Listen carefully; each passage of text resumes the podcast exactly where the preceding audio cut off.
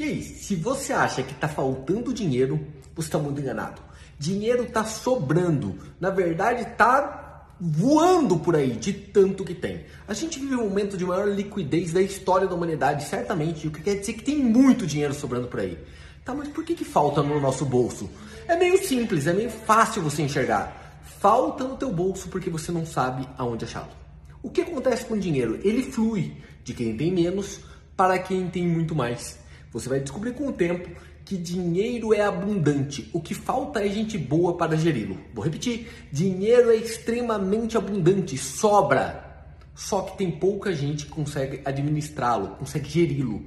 Ô Luiz, como que funciona isso? Você vira um especialista em alguma coisa.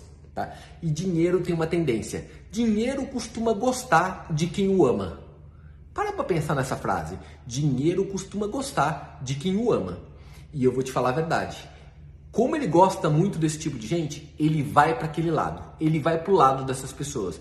E aí vem a pergunta: o quanto que você entende de dinheiro, o quanto você o ama para ele vir para o teu lado? Este é um ponto que as pessoas não pensam muito. Comenta aqui embaixo o que você achou desta pílula e se você realmente tem o conhecimento necessário para saber lidar com dinheiro. Eu acho que vai mudar a tua perspectiva de se está faltando ou está sobrando. Valeu? Até mais!